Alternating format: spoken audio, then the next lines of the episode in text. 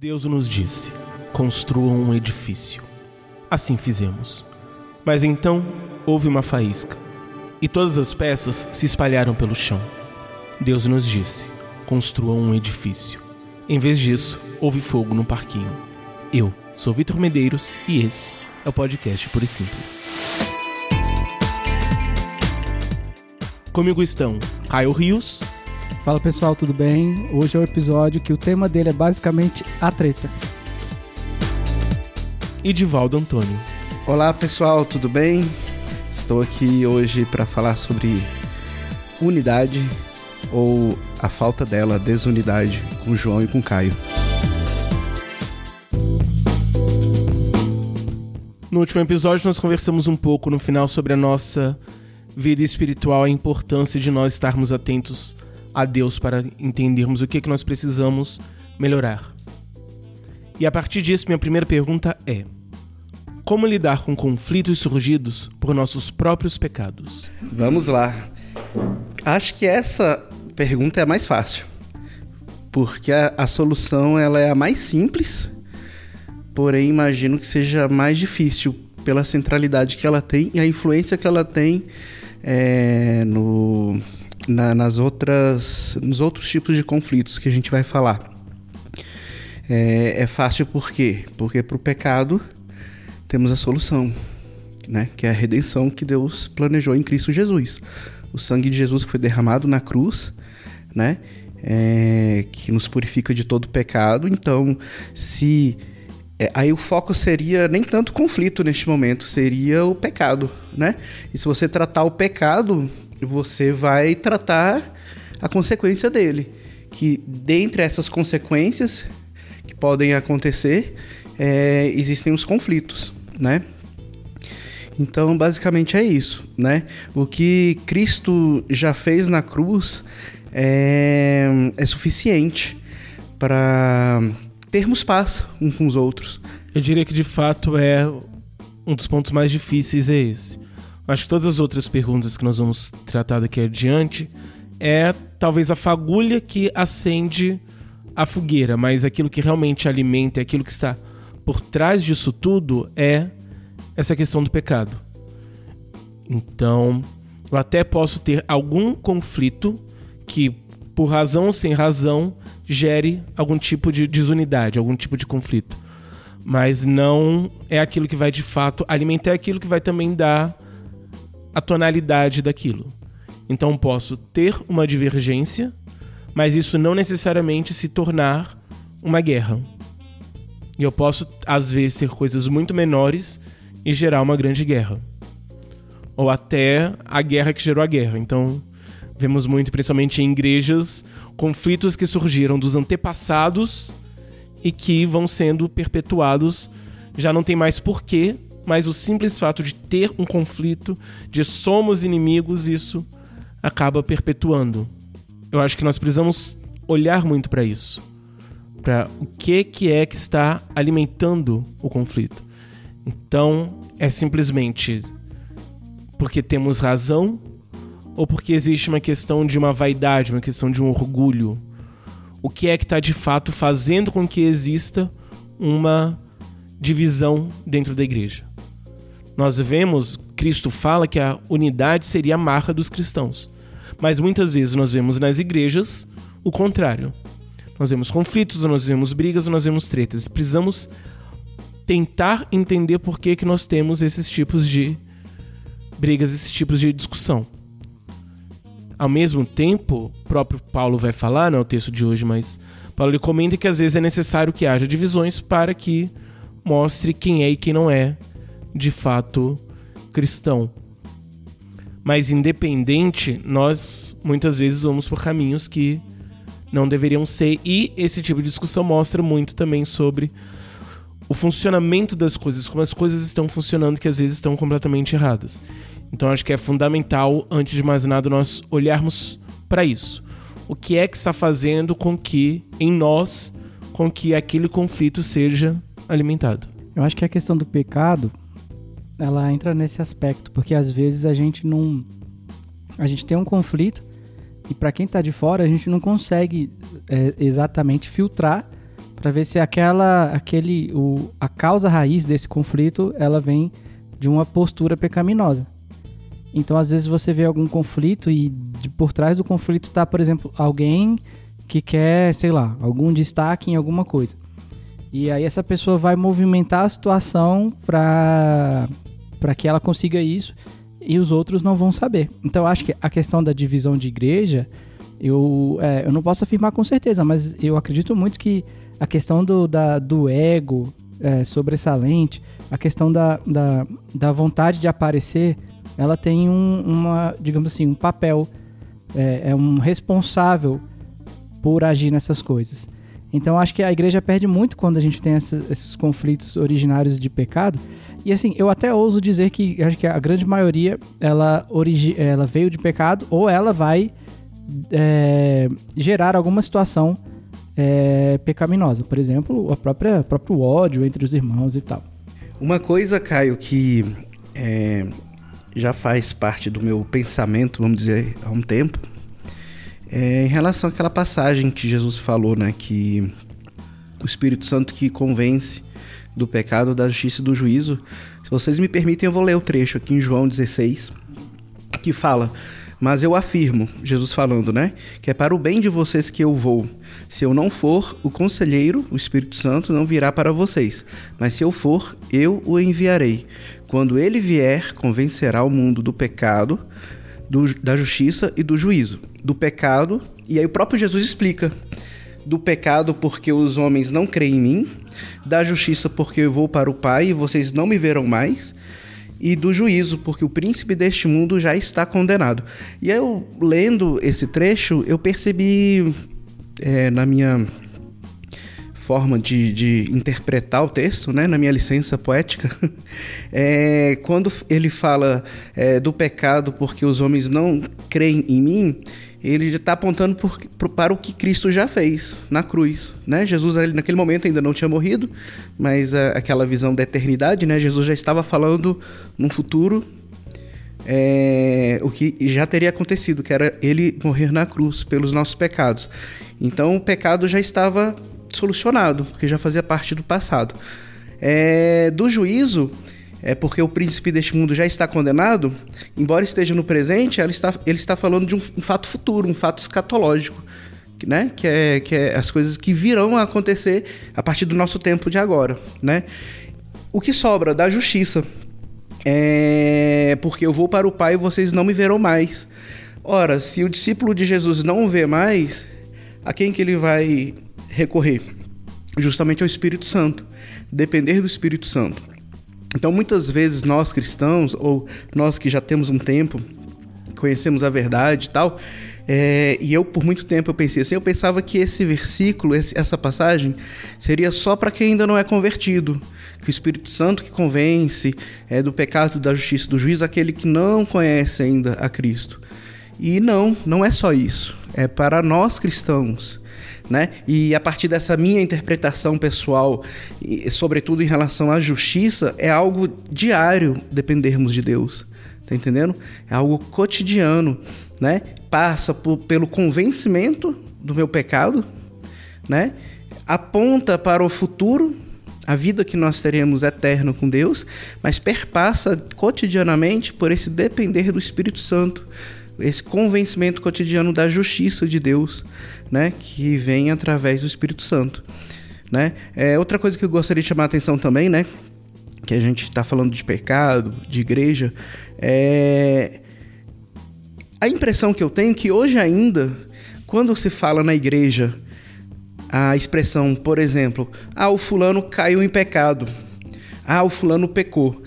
É, uma das primeiras coisas que nós pensamos é o pecado sexual, né?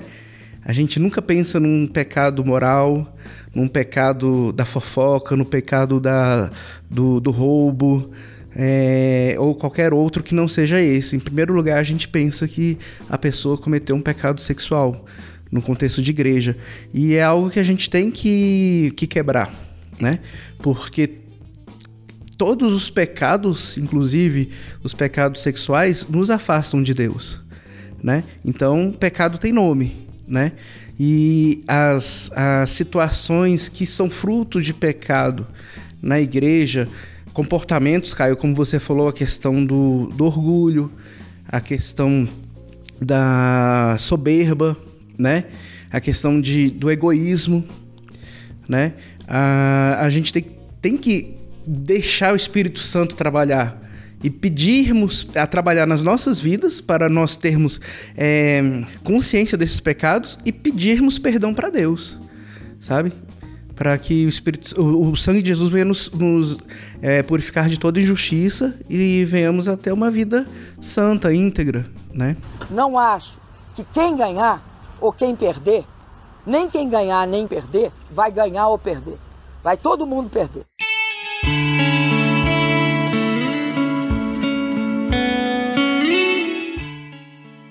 Como lidar com conflitos surgidos por questões ministeriais?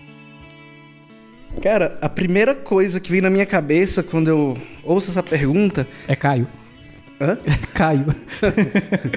é ideologia, né? Porque quando se fala em questões ministeriais, traz para mim a forma com que o líder encara a vida da igreja, encara a dinâmica da igreja. E quer queira, quer não, isso acontece em todas as, as instituições humanas, a instituição ela vai refletir a liderança, o líder, né? Seja o líder carismático, seja o líder introvertido, seja qual for, ele vai de certa forma imprimir na, na instituição que ele está liderando é, a, a, personalidade dele. Nem que esse líder não seja um líder nato, né? Seja mais um gerente do que um líder, né? Ele vai imprimir essa não liderança, né? Na vida da, das pessoas. E no contexto de igreja, isso é, é mais tênue, é mais sensível, por quê? Porque entra a questão divina, né? Ah, quando um líder ele invoca o nome do Senhor ou ele se baseia na suposta escolha do Senhor para ele estar ali na frente, é como se a gente voltasse um pouco lá na época da Idade Média. Acho que o João vai poder me ajudar mais em relação a isso, que é que, a, que o rei ele era colocado por Deus, ele era intocável, né? Então ele podia fazer e desfazer e ninguém podia falar nada, por quê? Porque o rei era era posto ali por, por Deus, né? E não é bem assim né? A gente sabe que não é bem assim. As pessoas elas são falhas, as pessoas são limitadas e mais importante que isso tudo, mesmo se elas não fossem, o padrão de, para a igreja é o que foi quem foi Jesus e o que ele falou. E ele falou que aquele que quisesse ser o maior tinha que ser o menor.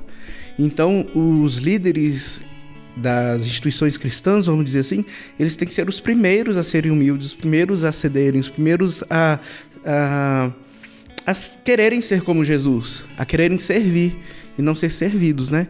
E hoje ainda a gente vê muita, muita situação de que o líder se usurpa da posição de ser líder, né?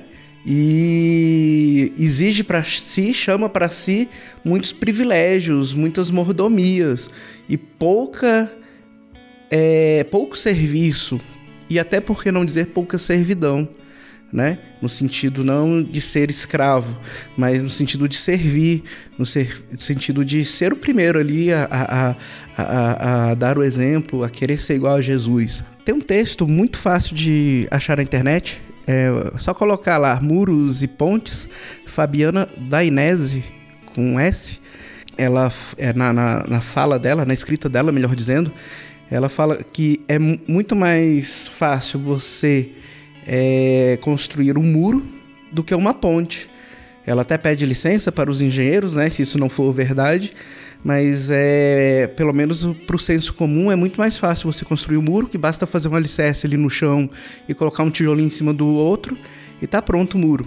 Para se construir uma ponte, por sua vez, é, são necessários cálculos, é, é necessário uma base muito mais forte para aguentar o peso da própria ponte e da carga que ela vai suportar, né? E aí ela, ela é, prossegue nesse texto, é, justamente falando sobre isso, que a, às vezes até a preguiça que a gente tem de encarar alguns relacionamentos, alguns conflitos, faz com que a gente construa muros.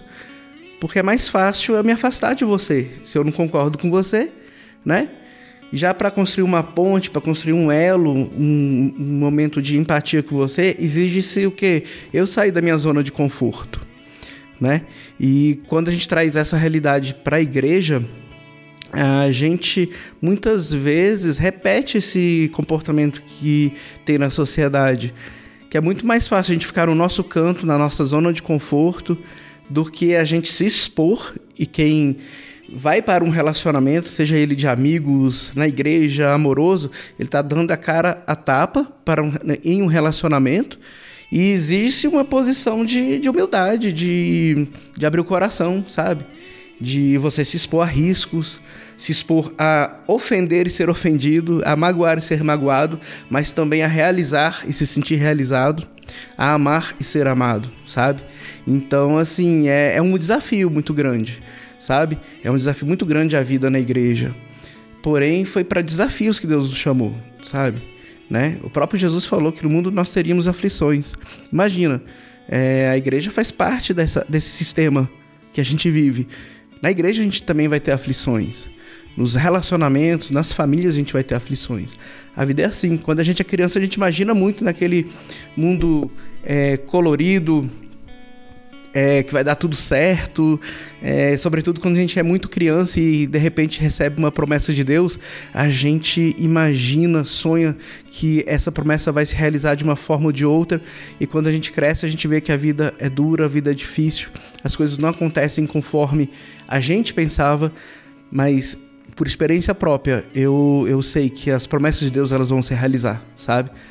Elas provavelmente vão ser diferentes daquilo que eu imaginei, mas elas vão se realizar. É, com relação a, a como lidar, as questões ministeriais, eu, eu, a minha experiência com questão ministerial é justamente do seu ministério é, convivendo com outro ministério e dependendo um do outro para funcionar, né, para servir.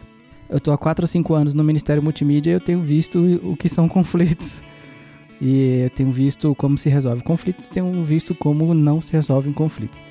E a pergunta aqui é, é, foi por isso que eu fiz a brincadeira, que quando vem na sua cabeça conflito vem Caio, porque eu já tive, já estive em poucas e boas, mas eu acho que o saldo é positivo. Mas vamos lá. É, antes da questão do como lidar com conflitos, com as questões ministeriais, eu acho interessante a gente pensar um pouco no o que origina uh, os conflitos por questões ministeriais. E eu acho que boa parte do que a gente vive com relação a conflito na igreja hoje é por dois fatores. Um é a cultura e outro é a organização. Então, é, você, quando você vê, por exemplo, o Ministério Multimídia, ele precisa muito de organização para funcionar.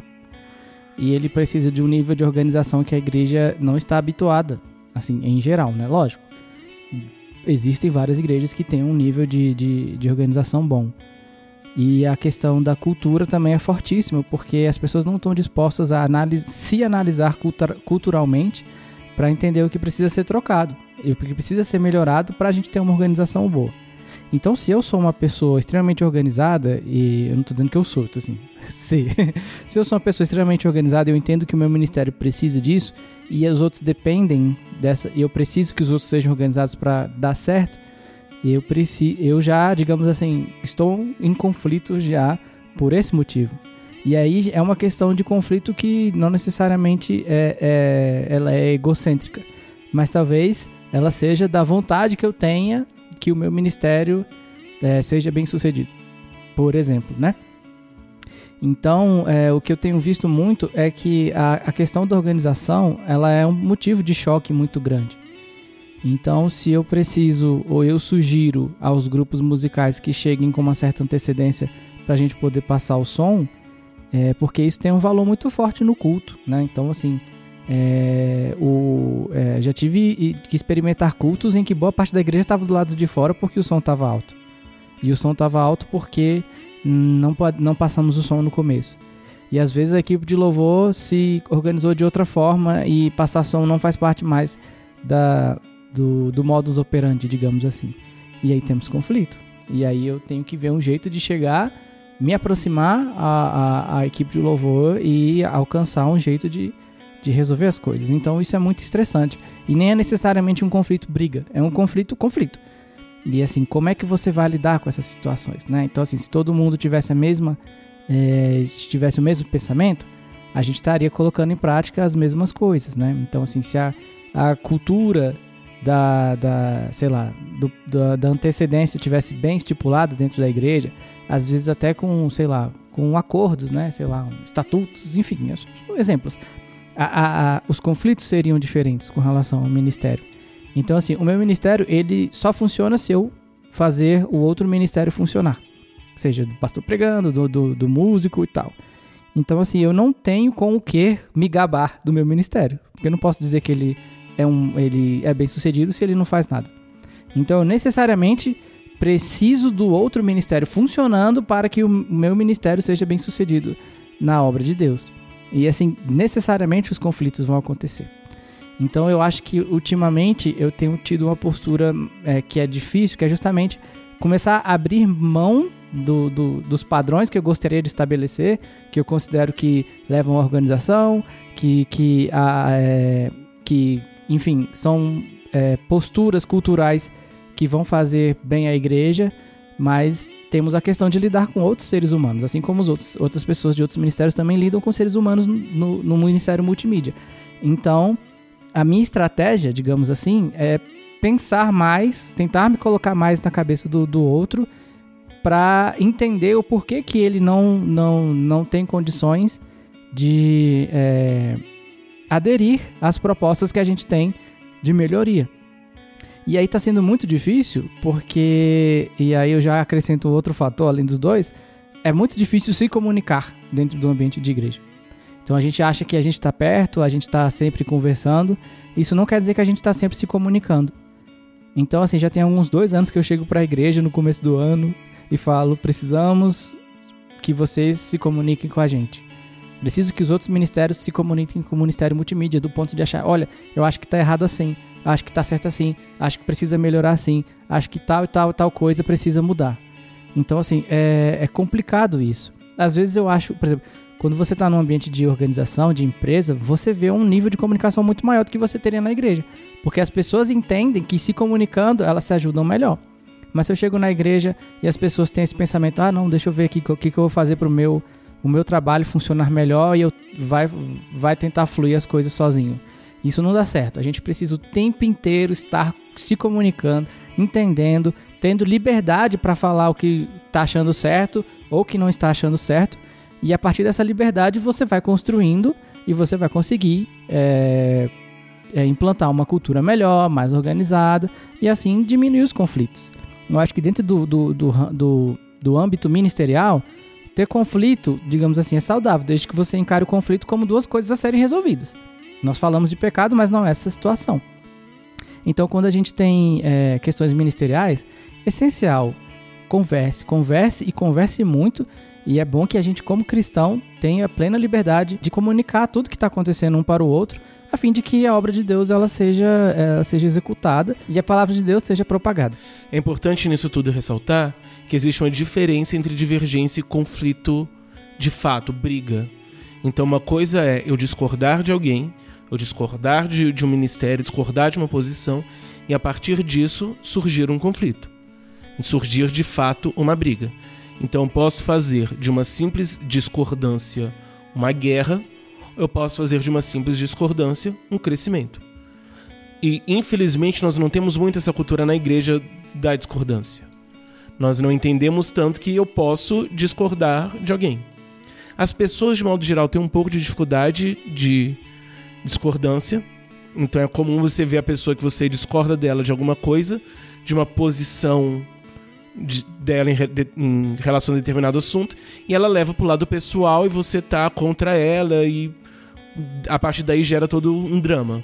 Não, nós temos que entender que às vezes vão surgir divergências e é necessário que hajam divergências.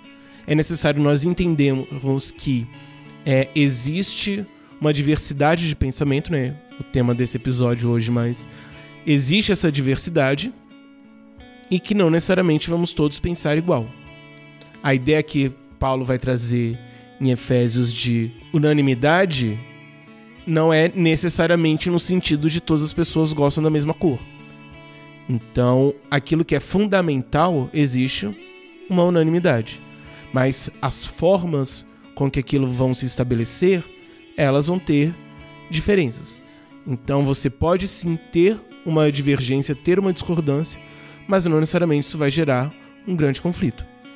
E aí, a partir disso, é importante nós entendermos que não se trata necessariamente de estar certo ou errado.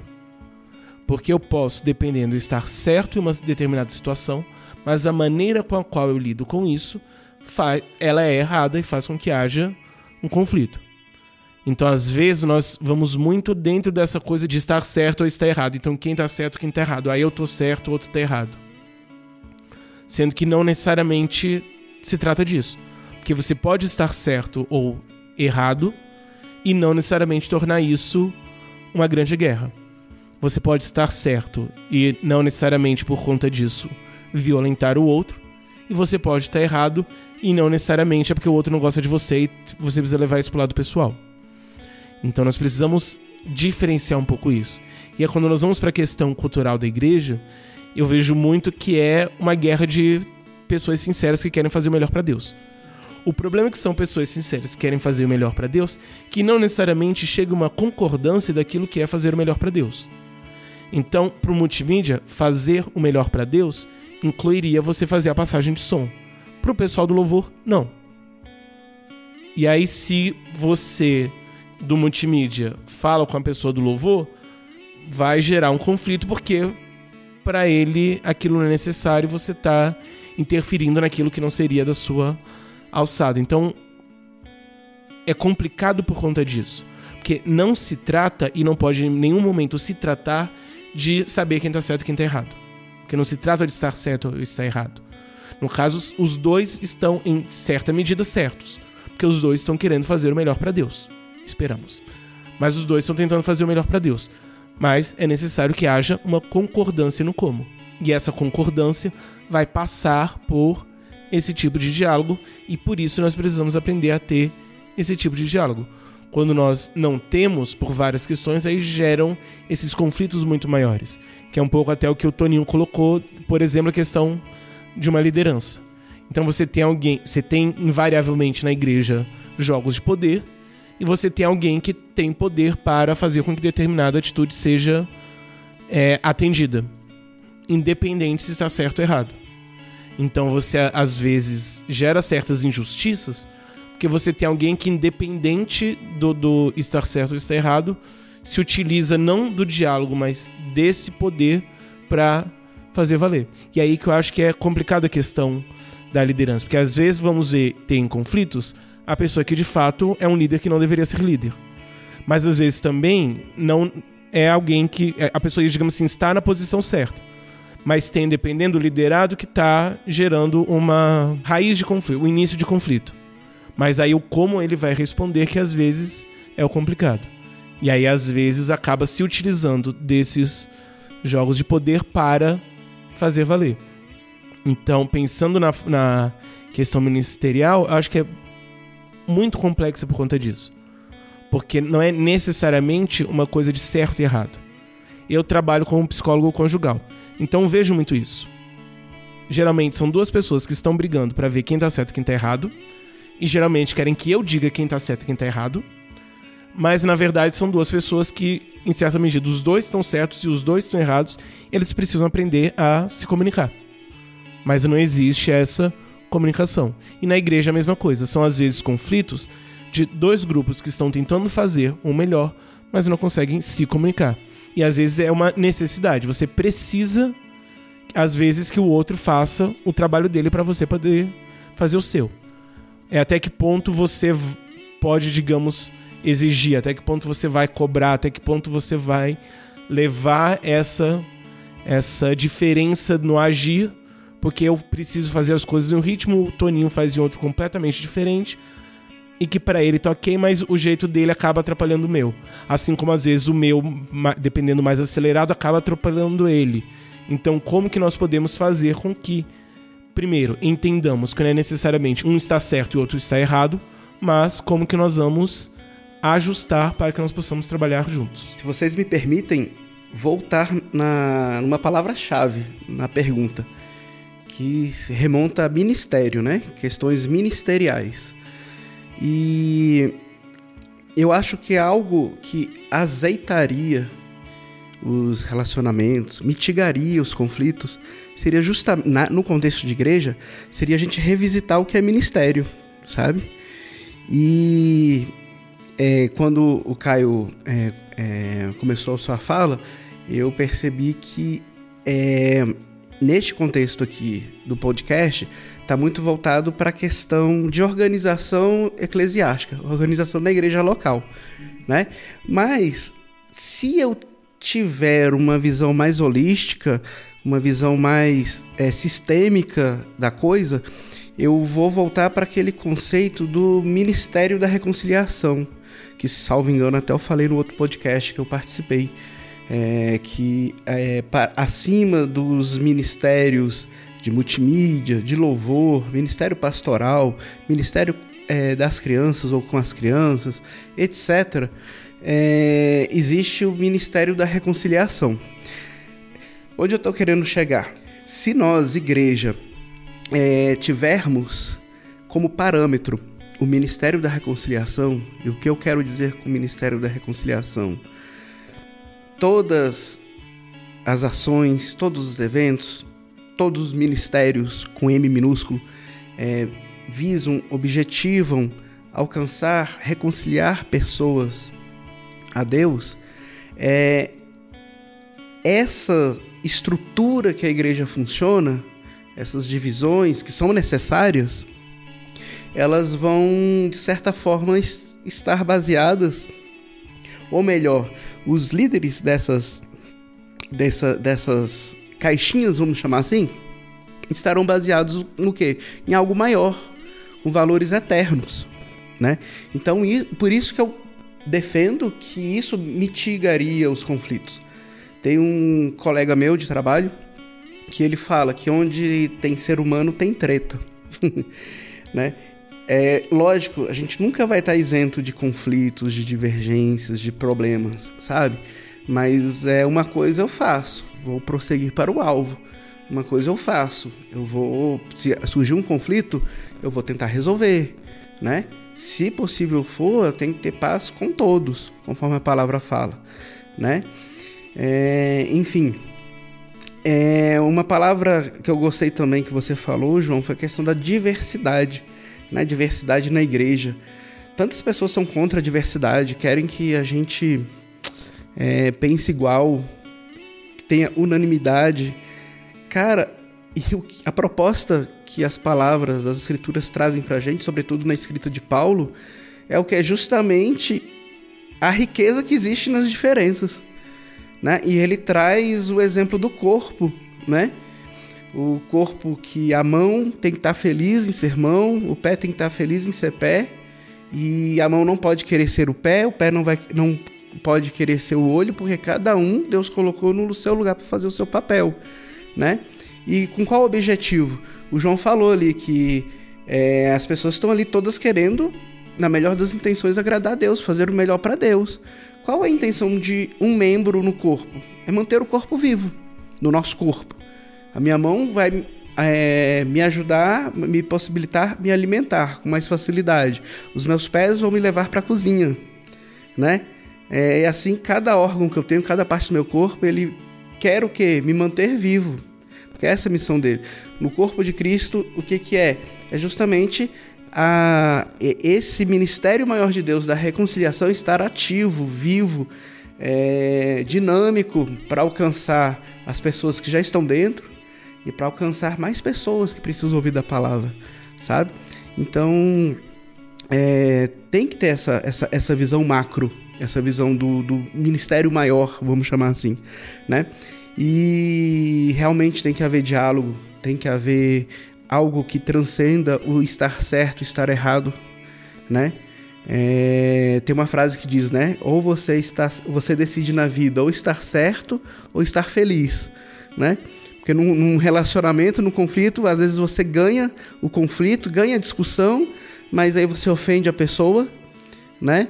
Aí para você não ter o conflito, você abre mão do conflito, você vai ser feliz, mas você abre mão da sua verdade, né? E tem que ter um, um, um, um ponto de equilíbrio, sabe? Um acordo, né? E quando, imagino eu, temos essa visão de eternidade, de ministério da reconciliação, facilita esse processo, porque eu vou olhar e vou saber que você, João, também tem essa visão, porque nós estamos debaixo da mesma doutrina, né? E não, o João está é, sendo motivado por essa, por essa, essa esse ministério da reconciliação. Ele está querendo fazer o melhor para que pessoas sejam alcançadas para Deus. Então eu vou abrir mão um pouquinho do que eu estou querendo, né? E uma coisa muito interessante também que a gente tem que refletir é que ninguém é dono da igreja, sabe? Só Deus é dono da igreja. Muitas vezes nós na igreja, e é uma visão bem igreja local mesmo, não igreja local, a nossa igreja, mas igreja não saindo um pouco dessa visão do Ministério da Reconciliação, mas a gente vê na nossa, na, na, na nossa vida cotidiana tem muitas pessoas que defendem a, a igreja, defendem as coisas na igreja de uma forma muito visceral, sabe, como se fossem delas. Nós esquecemos que nós somos mordomos, meros mordomos. Estamos apenas administrando, cuidando. A igreja não é minha, a igreja é noiva do Senhor, sabe? Então, muitas vezes nós, nesse excesso de zelo, a gente faz o que? A gente maltrata, ofende, magoa, sabe?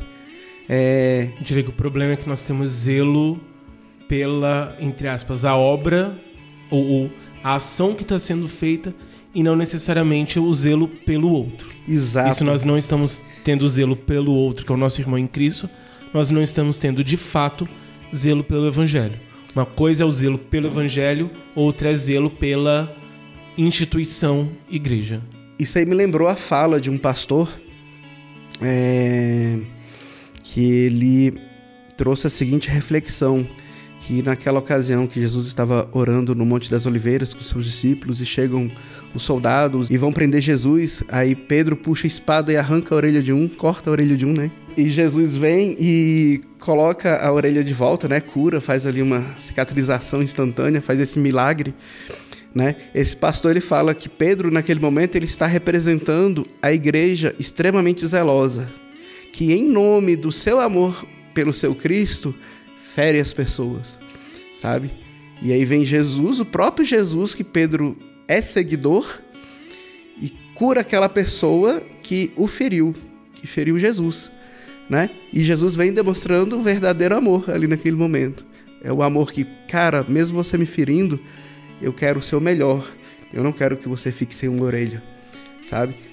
A gente tem que refletir em que medida nós temos sido esse Pedro deste momento, sabe?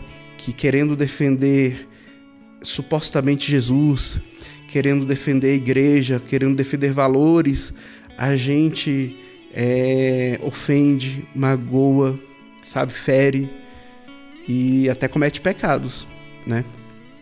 E para finalizar essa parte, é uma coisa que é até meio pesada de falar, sabe? Mas eu acho que é necessário a gente falar. A gente tem que ter humildade para desistir também. Humildade de saber que, cara, deu o que tinha que dar e vou partir para outra. Quando você está em um lugar que você vê que você não tem mais identidade com aquilo, e num contexto de igreja, quando você vê que doutrinariamente existem alguns valores inegociáveis para você, que muitas vezes você se submete por uma questão é, ou de comodismo ou de estratégia, eu não sei qual motivação faria com que você continuasse num lugar que você não se sente mais acolhido. Sabe, é a hora de você refletir isso, né? Porque quando a gente está em um lugar que a gente se sente mal e às vezes até faz mal para os outros, será que vale a pena eu continuar tá insistindo nesse relacionamento, né? Então é algo que a gente tem que refletir também. Eu parto da premissa de que a gente tem que tentar até a última oportunidade. Reconciliação, a gente tentar até a última oportunidade o perdão, sabe? Andar a segunda, terceira, quarta, quinta milha, entendeu? Em todos os relacionamentos. No casamento, nos relacionamentos profissionais, na igreja, sabe?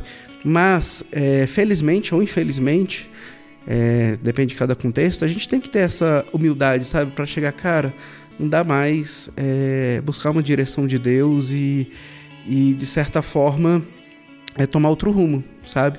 Eu acho interessante a gente pensar nisso também. A gente muitas vezes tem medo, né? Eu digo isso porque eu passei por uma experiência na minha adolescência que eu convivia é, num ambiente muito hostil para mim e que eu não me identificava com muitas coisas, sabe? Só que eu engolia seco muitas dessas coisas que não me identificava, pensando num projeto futuro, sabe?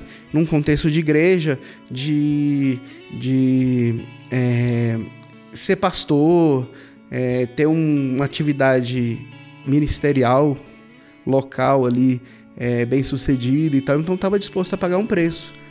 Mas eu vejo que foi, humanamente falando, um erro estratégico ter continuado lá, ter insistido tanto tempo.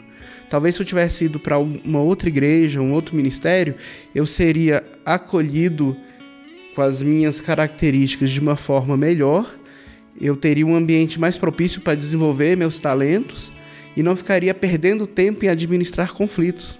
Tá entendendo? A energia que eu estava despendendo para tentar agradar os homens, para conseguir é, me desenvolver como homem de Deus, eu ia canalizar justamente para me desenvolver como, como homem de Deus, como pessoa de Deus. Entendeu? E não, eu estava num ambiente de que eu tinha que ficar me justificando toda hora, tinha que ficar me podando toda hora. E isso, é, sinceramente, é muito chato, sabe? Acho que o fardo de Jesus é leve e suave. Lógico, temos desafios, mas eu parto da seguinte premissa: cara, se for para eu sofrer, eu quero sofrer por Cristo. Eu não quero sofrer por mim.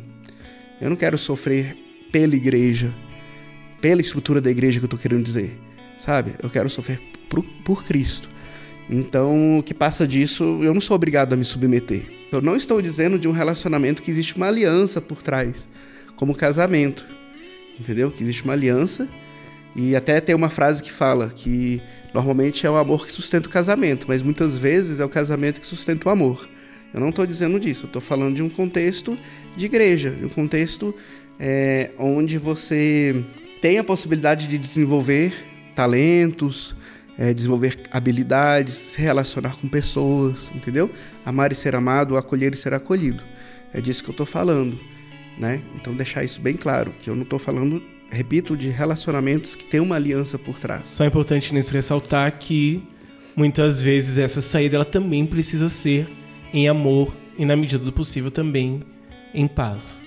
Sim, com certeza. Então, da parte de quem sai que seja em paz, ainda que quem ficou esteja em conflito, mas é o conflito dele. Quem saiu precisa estar em paz, tanto com o lugar de onde está saindo, mas acima de tudo com Deus. Sim, João, mas mais não, não estou querendo discordar de você, é complementar. A gente tem que lembrar uma coisa, que o tempo, ele não cura o que a gente enfrenta. Então, também em situações de conflito na igreja, a gente tem uma tendência de, ah, não, vamos dar um tempo, deixa eu me afastar, eu vou sair da igreja, que o tempo vai curar. Cara, por mais seja doloroso, por mais seja difícil, tem que enfrentar nem que seja o um enfrentamento definitivo, um, para ficar ali claro que está se rompendo com alguma coisa, né? Mas tem que ter esse momento de enfrentar. E aí sim você dá tempo ao tempo, né? Porque o tempo não cura aquilo que a gente não enfrenta. Se tempo curasse, eu não era psicólogo, era relojoeiro. Exatamente.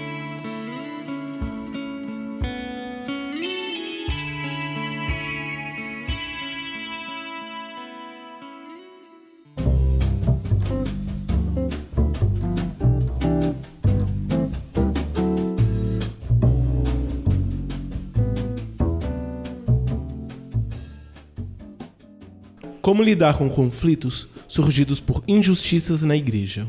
Cara, sendo bem direto, injustiça é pecado. Né? A palavra é bem clara quando fala que aquele que deixa de fazer o bem comete pecado. Então, se há alguma injustiça, existe um pecado por trás.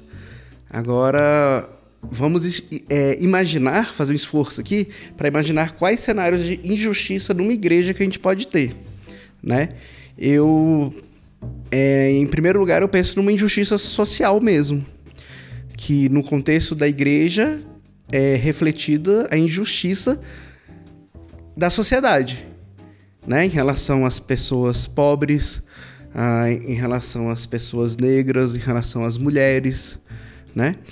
Então, é, em primeiro lugar vem essa injustiça, né? Injustiça social, é, que essa daí para mim é inegociável. É, a partir do momento que na igreja também a gente encontra injustiças, e pode chamá-las chamá-la dos nomes que você quiser, racismo, discriminação, é, etc. É, é para mim é negociável, é pecado, é errado, sabe? E quem faz isso é, tá em pecado. É, 1 Timóteo 5,8 fala: Porém, aquele que não cuida dos seus parentes, é, especialmente dos que são da sua própria família, negou a fé e é pior do que os que não creem. Né? a gente bem sabe que quando a gente aceita Cristo, a gente se torna irmão. Então, se a gente não se cuidar, é... não nos cuidarmos uns dos outros, nós estamos negando a fé. Foi o que o Caio falou em relação à unidade, que nós, povo de Deus, somos vistos, somos lidos pelo mundo pela nossa unidade. Ou deveríamos ser, que foi isso que Jesus orou. Pai, faça-os um, para que o mundo saiba que tu me enviaste. Então o mundo vai saber que Deus enviou Jesus através da unidade da igreja. Olha só que profundo. Que responsabilidade que nós temos sobre as nossas costas. Só que essa responsabilidade, ela é leve e suave, porque o fardo de Jesus é leve e suave. Por quê? Voltando no que eu já falei, o Espírito Santo nos capacita a, a, a frutificarmos, a produzirmos esse fruto. E abrindo um parênteses, quando a gente fala de fruto do Espírito, a gente pensa normalmente que é algo automático, né? Ah, não, eu preciso. É, é, o Espírito Santo vai produzir os frutos em mim. Mas eu acho que foi intencional quando na palavra de Deus fala fruto. Fruto ele, ele, ele remonta, ele traz para mim uma questão de consequência. Só, uma árvore só dá fruto se ela for é, plantada, se ela crescer, for adubada, tiver água, tiver terra, etc. Então, os frutos do Espírito só vão se manifestar na igreja, na minha vida, na, nessa, nesses relacionamentos na igreja, se ele for, se o, a presença do Espírito Santo for intencionalmente cultivada, né? É, então, a, a, assim, aí, aí em relação a outra nuance de injustiça, que aí seriam as injustiças, vamos dizer, ministeriais, né? Que a gente já viu acontecer muito em igrejas. Por exemplo, ah, o fulano tem todas as características, os atributos de ser o novo líder do ministério X ou assumir a atividade X. Porém, o ciclano, embora ele tenha deficiência em sua formação teológica, embora ele tenha um problema de de desvio de caráter, alguma coisa assim, pelo fato dele ser parente da pessoa que pode colocá-lo na posição, ele vai ser o líder, né? Então a primeira pessoa, ela se sente o quê? Injustiçada, né? Então aí entra um pouco no que a gente já falou dos conflitos ministeriais, né? Ah, esse, essa injustiça aí, ela é, ela é muito complicada para você lidar. Por quê? Porque, como eu falei, é um ambiente humano, né? Tem decisões humanas, por mais que seja igreja, por mais que o nome de Deus seja invocado ali, por mais que Jesus Cristo seja o Senhor e Salvador das pessoas, as pessoas continuam sendo pessoas. E onde tem pessoas, tem treta, né? Então o que acontece? Pode acontecer esses casos de injustiça. E sinceramente, esse caso de injustiça e esse último que eu citei é, é muito complicado. Tem que se analisar caso a caso, tem que, sabe, chamar as pessoas para conversar, tentar um, um, um diálogo, um momento de convergência, né?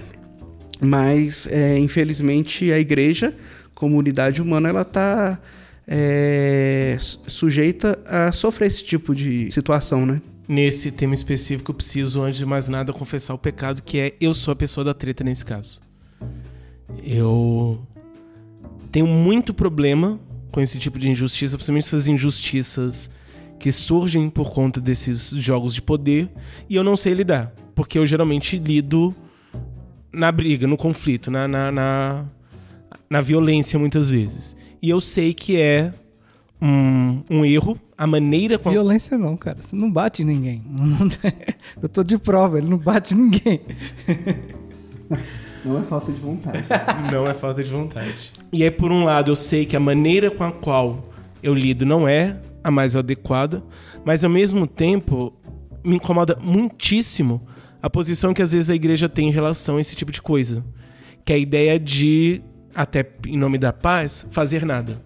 É o bom e velho passar pano, né? O bom e velho passar pano. Então você tem um problema, você tem às vezes um pecado institucionalizado, porque aquilo já fez, já se tornou parte da estrutura, da cultura do, daquela, daquela instituição e nada é feito. E aí as pessoas sabem, as pessoas se incomodam, mas nada é feito. Ninguém fala nada. Ninguém fala nada e se você fala. É, é, você se torna chato. Você se torna chato, você se torna errado. Em parte, sim. Em termos de errado, às vezes pela forma como é feita. E nisso eu assumo meu, meu, meu erro nisso muitas vezes. Mas ao mesmo tempo, para mim, fica muito a questão sempre de até que ponto é o melhor para o corpo fazer nada. Porque às vezes se coloca muito isso, que você gerar um conflito, você vai prejudicar o corpo. Mas até que ponto o silêncio também ele não é prejudicial para o corpo nesse tipo de situação? Eu estava esses dias conversando com uma jovem que teve passou por um relacionamento abusivo.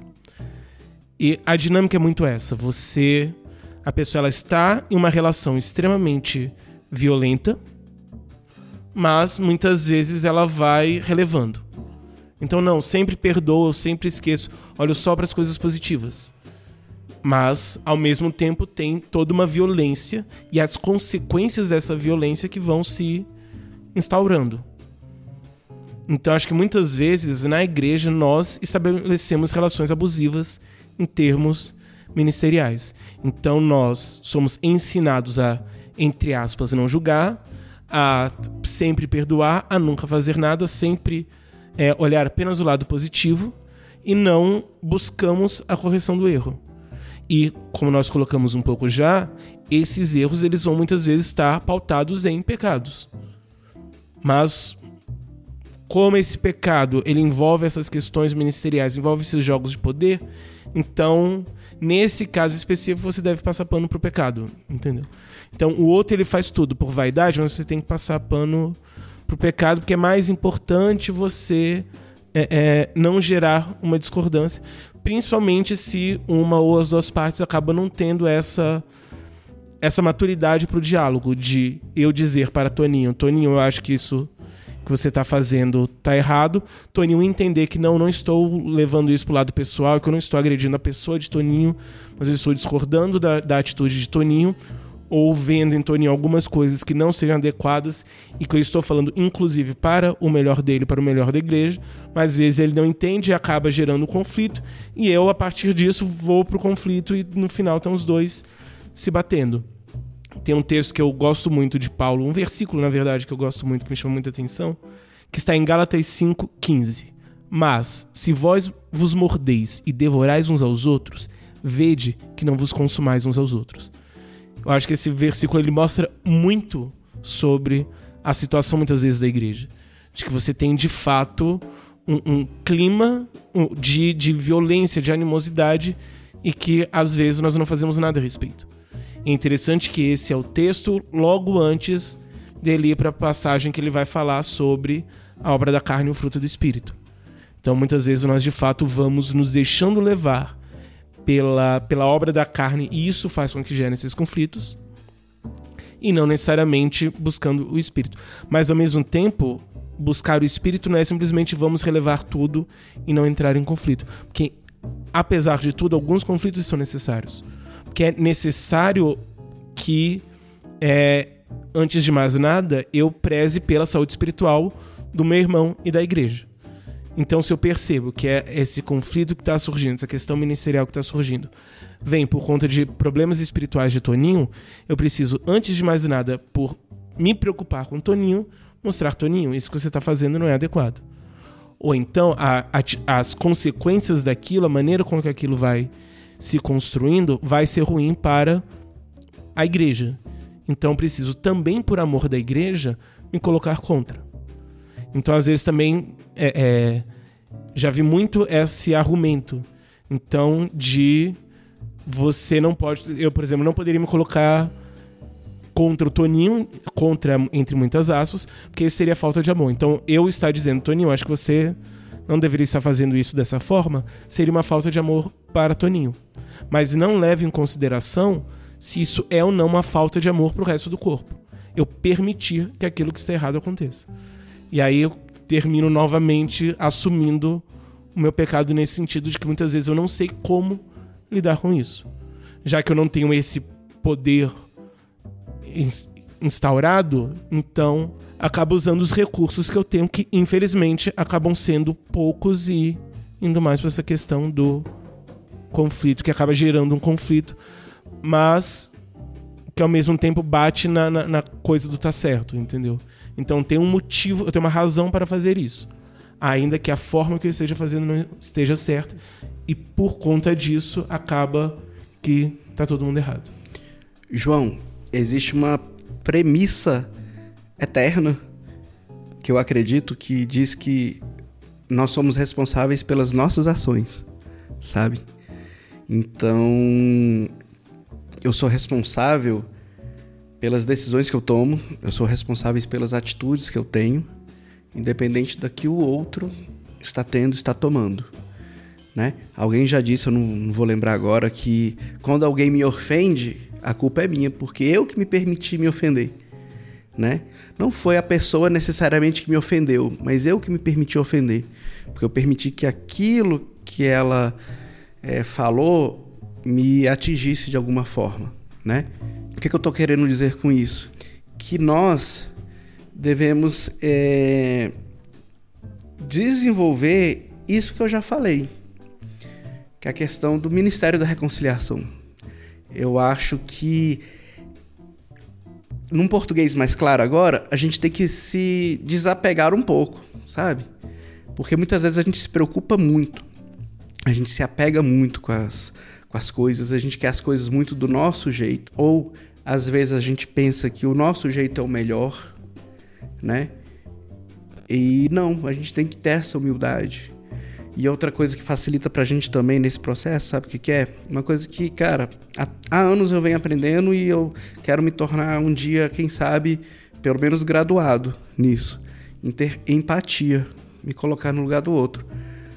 E para isso, para descrever um pouco esse meu processo de aprendizado, eu vou descrever uma experiência que eu tive é, semana passada. Eu participo de vários grupos do WhatsApp aqui do condomínio. Tem um de segurança, tem um de é, assuntos gerais. Deus que me livre. É... Tem um de cuidar da vida do outro, quem tá chegando tarde. Mais ou menos.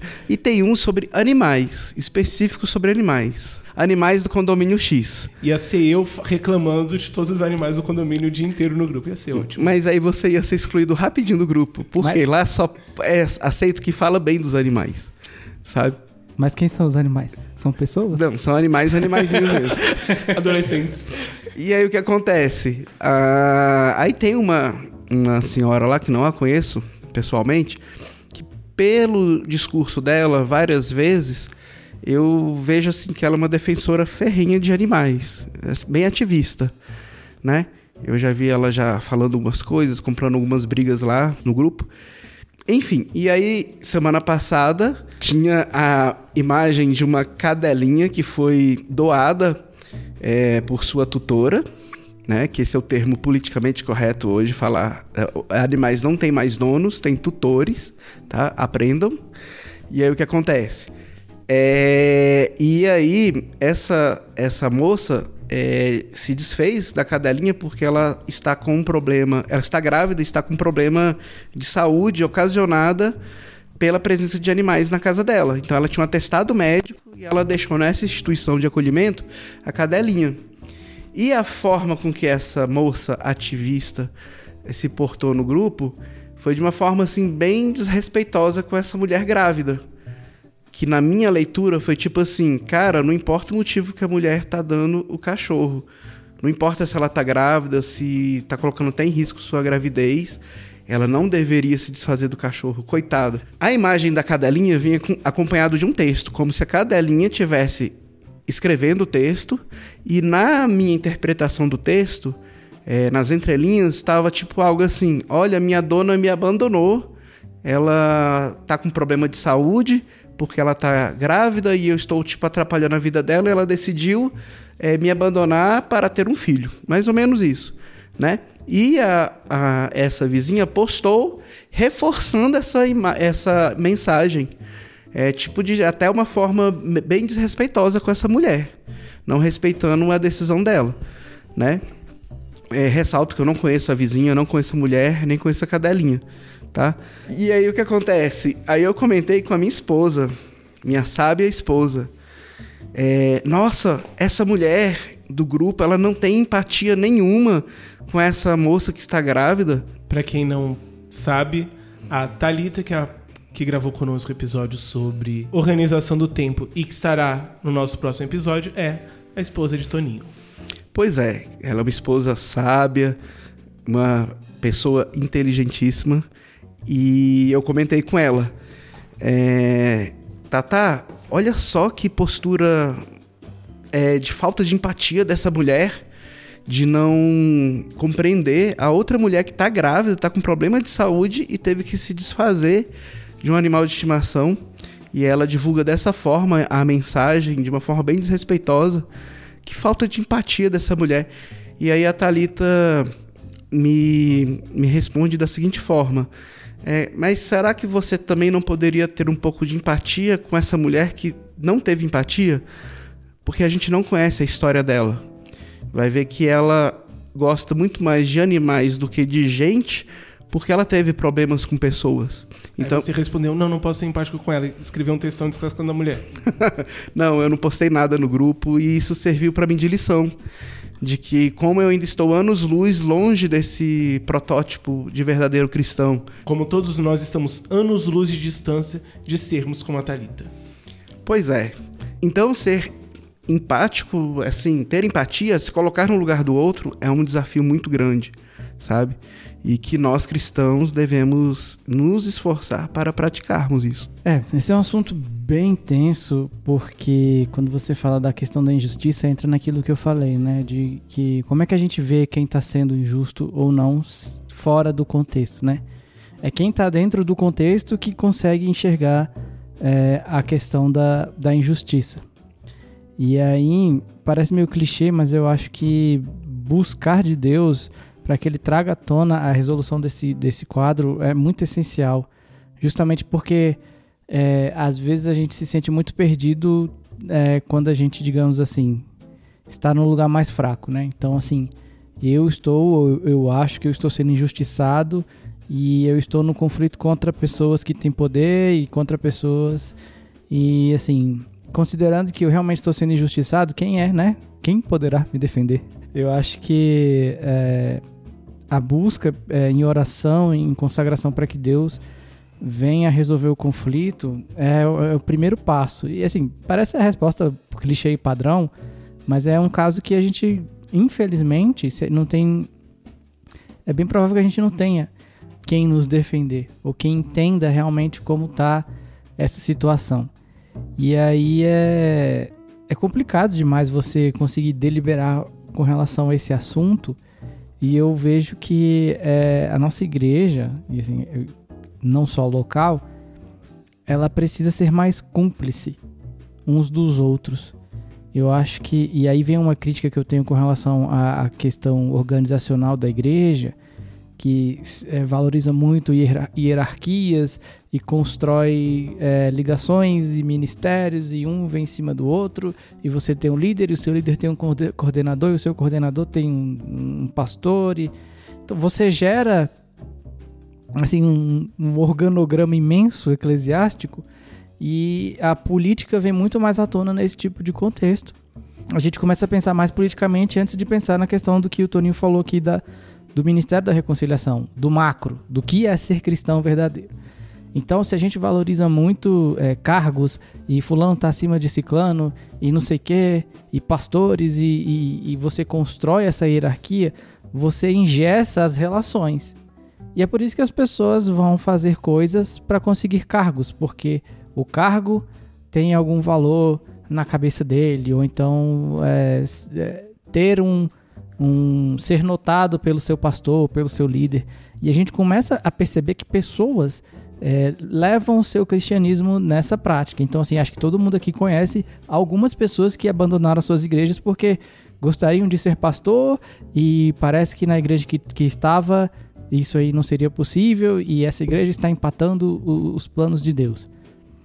E aí a gente entende que assim, poxa, será que é espiritual mesmo que essa pessoa quer ou ela quer um cargo quase que político? Mas aí, Caio, permita-me só fazer uma participação rapidinho. É, a própria estrutura, como você falou, da igreja faz com que isso se, seja assim, tá entendendo? Porque foi o que eu falei aí da, na minha adolescência, que eu me submetia a uma estrutura mesmo tendo divergências até doutrinárias, até questões viscerais de cristianismo, eu, eu que eu via errado, eu ignorava, porque a estrutura que eu aprendi para ascender nesses cargos, eu teria que agradar homens, eu teria que aceitar coisas erradas, eu teria que fazer coisas certas também, mas que eu muitas vezes não estava afim de fazer, que eu achava desnecessário.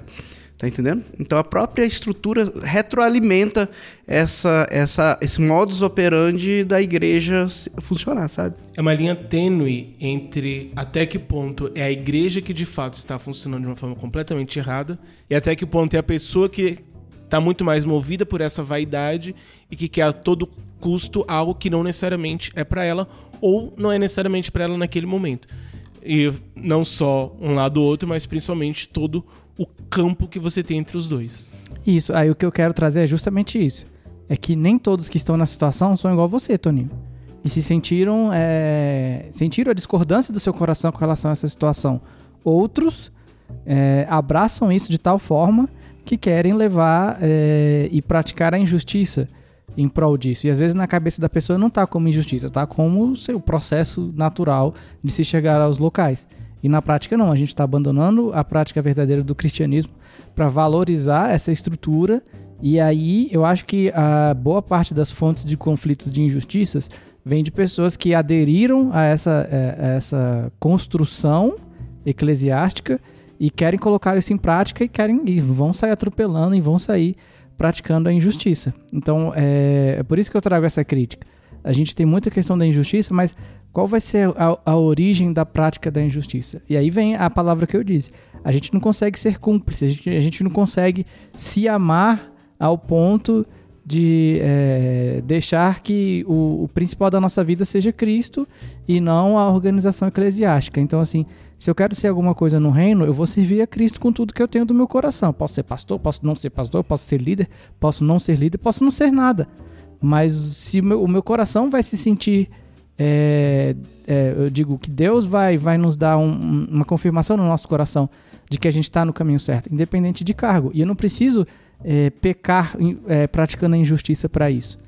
Então, assim, é muito comum a gente ver em igrejas que tem essa construção toda elaborada e as pessoas querem buscar, querem buscar e atropelam quem quiser para isso acontecer. Às vezes até eu brinco lá em casa que é a história do, do coral que vai cantar e é uma benção, mas ele tá cantando em cima de vários corpos dos outros irmãos que eles tiveram que dar conta para acontecer isso. E a igreja não tá sabendo que aconteceu um tanto de conflito. Tá lá, meu Deus, que lindo. Mas por trás, para aquilo acontecer, teve que passar por muito conflito, muito conflito injusto. Eu li ontem uma matéria sobre algo realmente parecido com isso que aconteceu literalmente na, em algum país na África que tinha um, um profeta e ele tinha lá o manto ungido dele e as pessoas corriam para onde esse profeta estava no meio do culto e aí se atropelaram e 20 pessoas morreram pisoteadas no culto. Que coisa de doido. Não acho que quem ganhar ou quem perder, nem quem ganhar nem perder, vai ganhar ou perder. Vai todo mundo perder.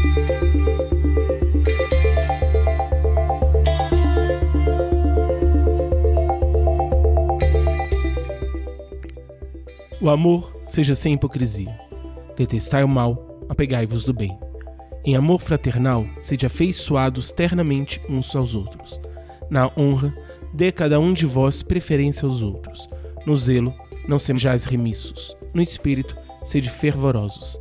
Servi ao Senhor, na esperança, sede alegres, na tribulação, pacientes. Na oração, perseverantes. Socorrei a necessidade dos santos. Exercitai a hospitalidade Abençoai aos que vos perseguem, abençoai e não amaldiçoeis. Alegrai-vos com os que se alegram, chorai com os que choram. Tende o mesmo sentimento uns para com os outros. Não cuideis nas coisas altivas, mas acomodai-vos da humildade. Não sejais sábios aos vossos olhos. Não torneis a ninguém mal por mal. Cuidai em coisas dignas diante de todos os homens. Se for possível, Quanto depender de vós, tende paz com todos os homens. Não vos vingueis a vós mesmos, amados, mas dai lugar à ira de Deus. Porque está escrito: Minha vingança eu retribuirei, diz o Senhor. Antes, se o teu inimigo tiver fome, dá-lhe de comer. Se tiver sede, dá-lhe de beber. Porque, fazendo isso, amontoarás brasas vivas sobre a sua cabeça. Não te deixes vencer do mal, mas vence o mal com o bem. Romanos 12, do 9 ao 21. De forma prática, como podemos resolver esses conflitos? Partindo de Romanos 12, o capítulo inteiro, é, nós podemos resolver esses conflitos que são, ressalto, normais em todas as igrejas, é, a partir de algumas atitudes. Você leu a partir do versículo 9, né, João? É, mas eu interpreto Romanos 12 desde o primeiro versículo, que acho que ele começa com a nossa a nossa oferta em sacrifício vivo, santo e agradável a Deus, que é o nosso culto racional. Sabe? Isso tem a ver o quê? Com uma santidade consciente, uma santidade intencional. Então eu acho que a vida na igreja começa com a minha vida sendo um reflexo, sendo um repositório da boa, agradável e perfeita vontade de Deus, sabe? E aí é, passa ali pela humildade, quando Paulo fala que não é para ninguém ter de si um conceito mais elevado do que deve ter. Pelo contrário, ter um conceito equilibrado, de acordo com a medida de fé que Deus concedeu. Paulo, aqui, ele fala para nós termos um conceito é, equilibrado a respeito de nós mesmos, e não uma visão de submissão cega, entendeu? As pessoas mas uma visão equilibrada da nossa própria é, posição. Tá? Isso tem muito a ver com humildade. Humildade é a gente se enxergar, se reconhecer como sendo alguém inserido numa realidade. Não querer nem ser mais, nem ser menos, mas sim aquilo que Deus nos escolheu para ser. Né? E é, para mim essa é uma das conceituações de humildade. E prosseguindo, é, quando ele fala que cada um tem um dom, se é servir, sirva, se é ensinar, ensine, etc. Ele fala ali justamente do, do da diversidade que a gente já citou aqui, entendeu? É, e do espírito de corpo, que é a visão sistêmica. Eu participando de um corpo. Então, se eu fui chamado para fazer tal coisa, eu vou fazer aquilo e fazer bem, entendeu? Por quê? Porque eu fui chamado para fazer aquilo. E eu não, não preciso é, querer fazer outra coisa, porque porque eu já me satisfaço, eu já me sinto satisfeito, melhor dizendo, eu já me sinto satisfeito, melhor dizendo, é, estar fazendo aquilo que eu já fui chamado para fazer. Então eu não preciso querer fazer o que o outro está fazendo, tá? Ele ainda prossegue: é, alegre-se, alegrem-se na esperança, sejam pacientes na tribulação, perseverem na oração.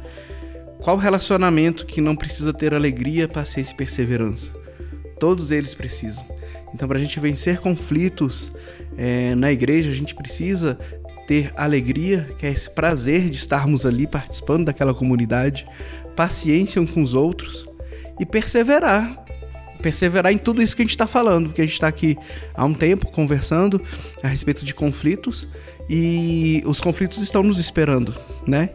Daqui uma semana, um mês, um ano, a gente vai ter conflitos é, para administrar. A gente perseverar nisso que a gente acredita perseverar aqui no pensamento de que os conflitos são saudáveis, são fruto da diversidade e que eles podem ser encarados com equilíbrio, com gratidão e superados.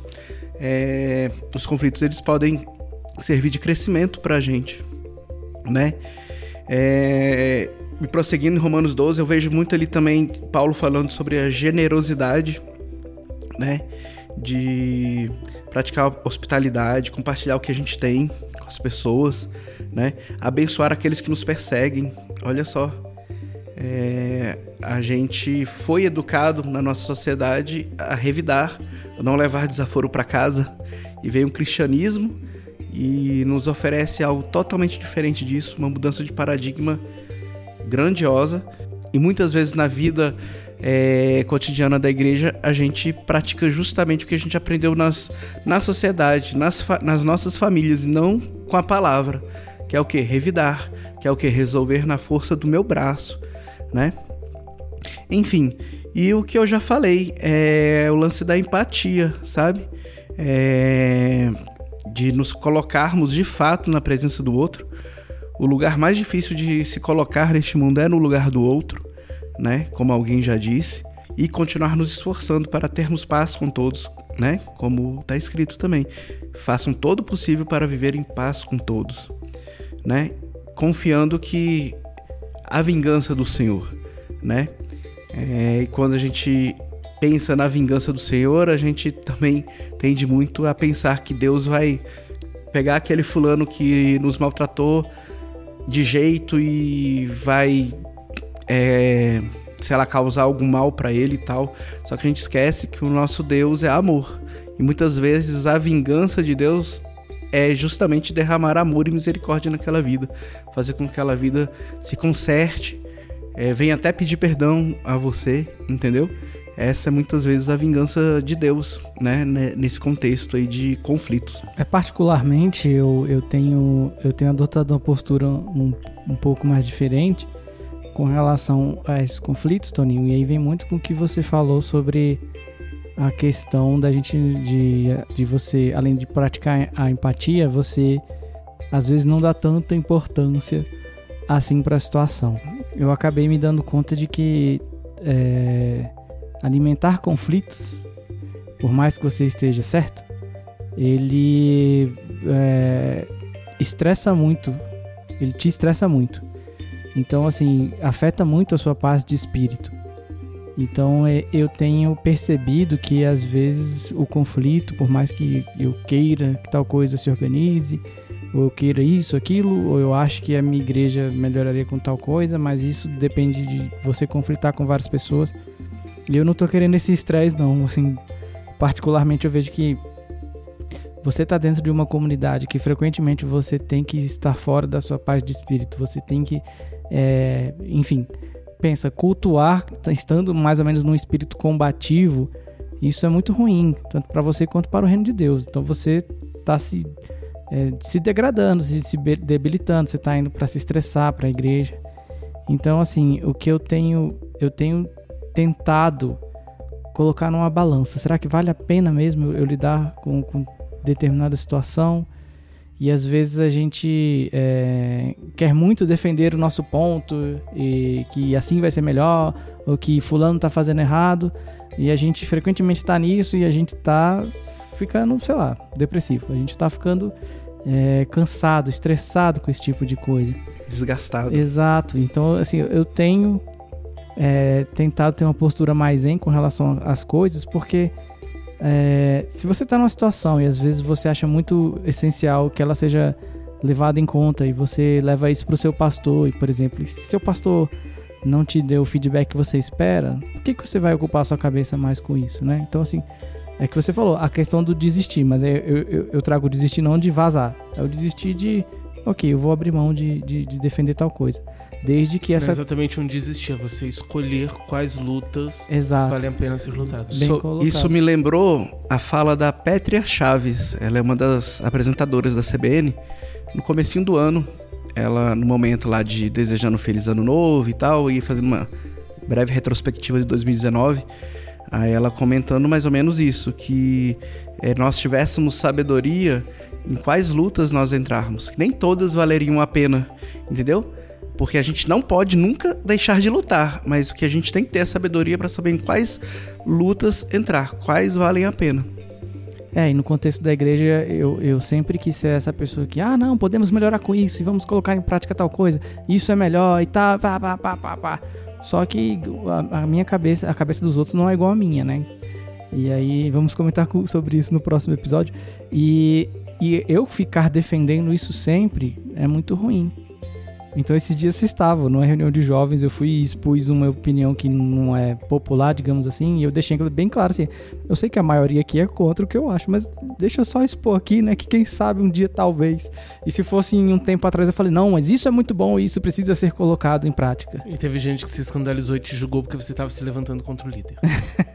Nem vou comentar. Mas, é, e eu, eu acho que isso é importante. Então, assim, cara, se seu pastor, sabe, se a sua igreja, ela não, não, não, não, tá. é, eu não vou. Acho que a palavra interessada não é o correto. Não tá no clima dessa sua proposta, cara, descansa, entendeu? Então, particularmente, eu tenho preocupado em defender a minha equipe. Então, se eu, se eu for conflitar por uma- alguma coisa, é para defender a minha equipe de ela não se sobrecarregar por, digamos assim, caprichos externos. Então, assim, é basicamente isso. O resto a gente dá uma conversada, o resto a gente dá uma, é, dá uma discutida. Então, ah, eu tenho uma solução para tal coisa e, e a- a- essa tal coisa as pessoas estão alheias a isso, cara. Eu vou fazer o quê, né? A minha, eu não quero mais chegar estressado em casa, eu não quero mais sair da minha casa para minha igreja estressado, eu não quero me estressar ao pensar as coisas do reino de Deus.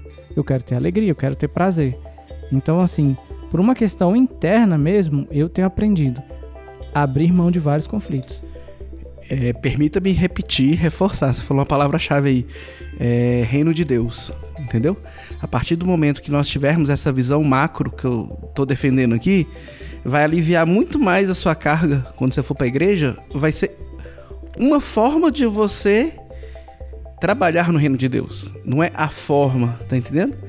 Você serve a Deus no seu trabalho, na sua família, no- na gravação desse podcast, enfim, tudo que você faz, né? Então, o trabalho na igreja é um, uma, uma, um conjunto que está contido nesse conjunto maior chamado Reino de Deus na sua vida, sabe? Eu penso muito parecido com o Caio nessa questão desse sofrimento que acaba vindo junto do, do trabalho na igreja. Até eu costumo dizer que nunca deixa a igreja atrapalhar seu relacionamento com Deus. Porque às vezes acho que tem muito mais a ver com o que não acontece na igreja do que com o que acontece na igreja. Tem pessoas, tanto eu e acredito que o Caio também, que tem muito isso que você falou, claro, que é a ideia de que a igreja é apenas parte do nosso relacionamento com Deus, do nosso fazer para Deus. Que o trabalho, que outras, que as nossas relações, que tudo mais que está em volta tem muito a ver com o relacionamento com Deus. E vem muito por conta desses conflitos. Então, às vezes, você entende que, por exemplo, o trabalho ou os estudos são também para a glória de Deus, às vezes também porque é onde você consegue se relacionar com Deus em paz. Então, nos estudos, eu consigo estar eu e Deus e as coisas estão bem e não existe conflitos externos para gerar um certo sofrimento, um certo desânimo. Mas ao mesmo tempo, não que estejamos falando que a igreja é desnecessária, que a igreja é ruim ou que deveríamos nos livrar da igreja. Até conversamos sobre isso. Tem um episódio para falar sobre isso, basicamente. Mas existe uma necessidade, existe um prazer de estar na igreja, mas também existe muitas vezes um desânimo, um, às vezes existe uma percepção de que, por um lado, as coisas estão erradas e que poderiam melhorar, e às vezes não é nem precisaríamos fazer um trabalho hercúleo para melhorar. Não, às vezes são coisas simples que poderiam ser melhoradas, mas que fazer com que melhore vai gerar um conflito e vai ser um trabalho enorme. Então a gente acaba deixando para lá, vai postergando. E aí, por um lado, você tem o sofrimento de se envolver nesses conflitos, por outro, você tem um sofrimento de as coisas não estão funcionando como poderiam e que é de forma muito melhor, muito mais prática e com mudanças simples às vezes. João, eu entendo isso perfeitamente e eu passei a me sentir mais consolado quando uma vez eu ouvi de um pastor amigo que ele fala, ou pelo menos falou, né, que uma das funções da igreja é nos humilhar, é nos tornar humildes, sabe? Por quê? Porque é justamente essa dicotomia de que ao mesmo tempo que você está ali se dedicando, você está ali se, se voluntariando e se desgastando de certa forma, né? No próprio trabalho em si ainda tem os relacionamentos que permeiam essas atividades e eles não são muitas vezes fáceis. E aí a gente tem que intencionalmente se tornar humilde, se submeter para continuar, porque a gente entende a importância da igreja na nossa vida. E isso é muito parecido com a família, que muitas vezes nós não podemos abrir mão dela porque nós entendemos a importância que ela é. Então aceitamos os defeitos, os erros, as limitações da, do, do nosso parente, das pessoas com as quais nós nos relacionamos no nosso cotidiano, porque nós entendemos duas coisas importantes: o que nós estamos ganhando e o que nós estamos oferecendo. Entendeu? É um relacionamento, né? É ali algo que a gente é, se sente importante, útil e também nós nos sentimos acolhidos, nós nos sentimos é, como parte daquele todo. Então isso tem muito a ver com a igreja, né? Eu acho muito parecido a questão da igreja com a questão da família, né?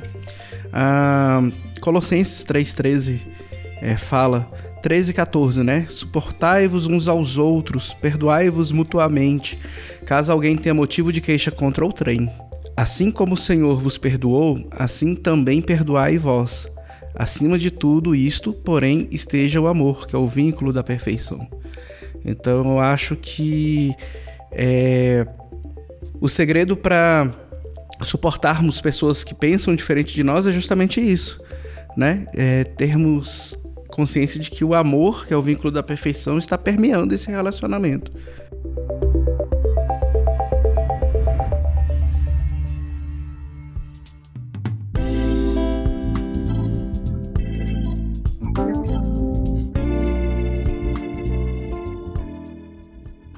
Como suportar pessoas que pensam diferente de nós? Então, eu já adiantei um pouco a resposta a essa pergunta, né, com esse trecho de Colossenses que eu li.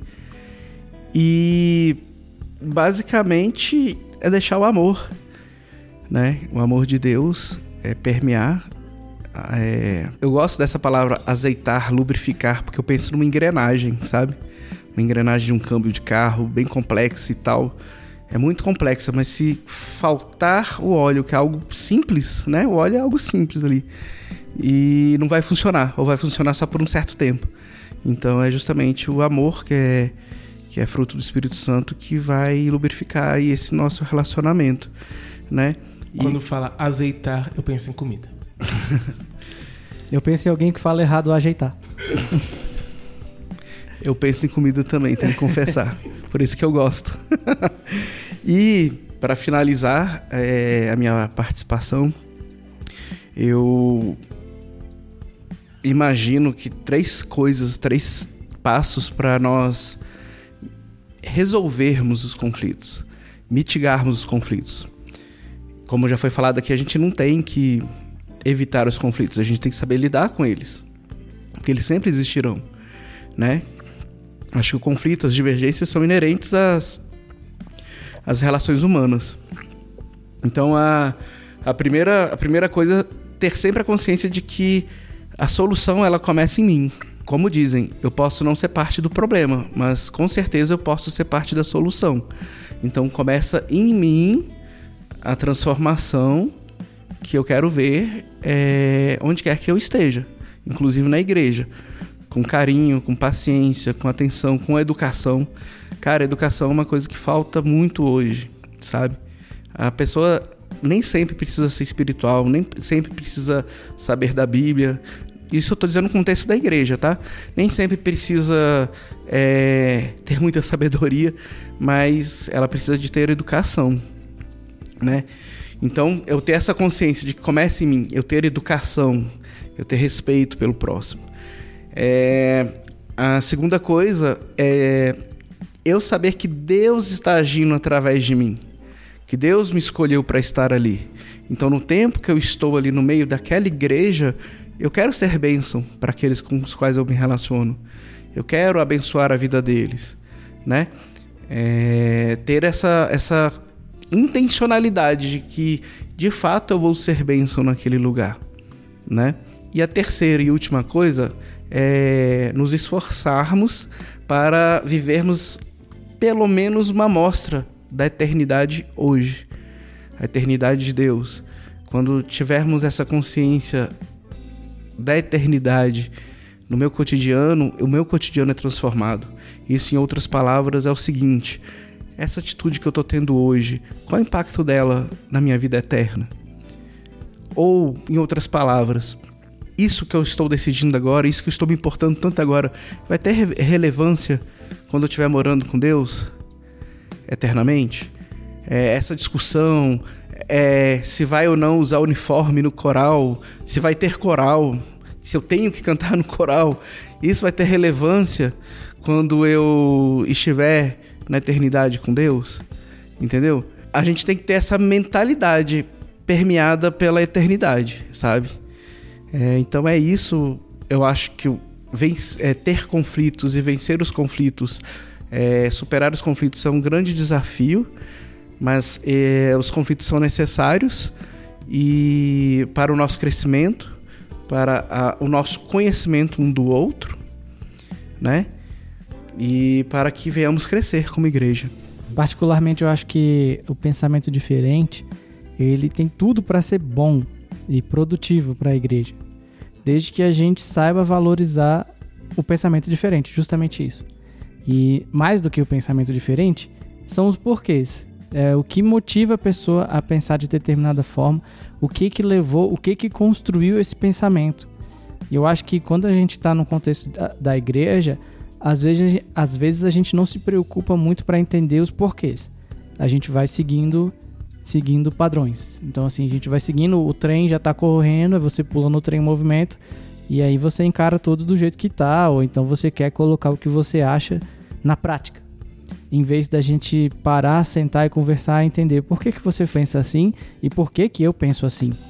Então a gente está acostumado nesse contexto que as coisas devem ser carregadas de qualquer forma e eu entendo que o pensamento diferente pode ser muito bom, pode levar ao crescimento mútuo, desde que a gente entenda as motivações para que cada pessoa tem para fazer, ou para sentir, ou para ter o posicionamento que ela está tendo. Então, assim, a comunicação é essencial.